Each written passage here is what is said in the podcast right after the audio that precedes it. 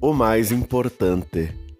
A palavra de Deus fala na primeira carta de Paulo aos Coríntios, no capítulo 10, versículos 23 e 24, que tudo é permitido, mas nem tudo convém.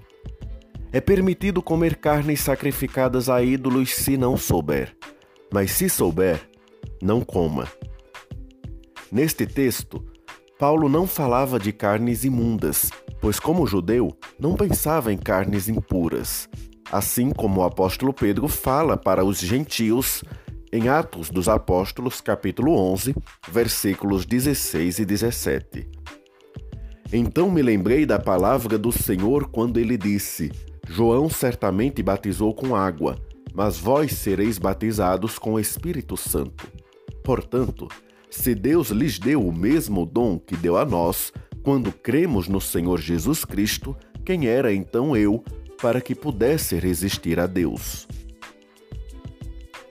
Os gentios agora também podem receber o batismo com o Espírito Santo de Deus, tanto que, logo após a visão do lençol, Pedro se toca do que ela se tratava quando viu Cornélio, pois o Espírito de Deus já havia avisado a ele.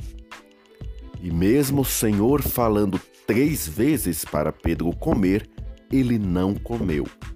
E quando a igreja o ouviu, não perguntou por que ele não comeu, pois não pensavam em carnes impuras, porque sabiam que os apóstolos eram judeus.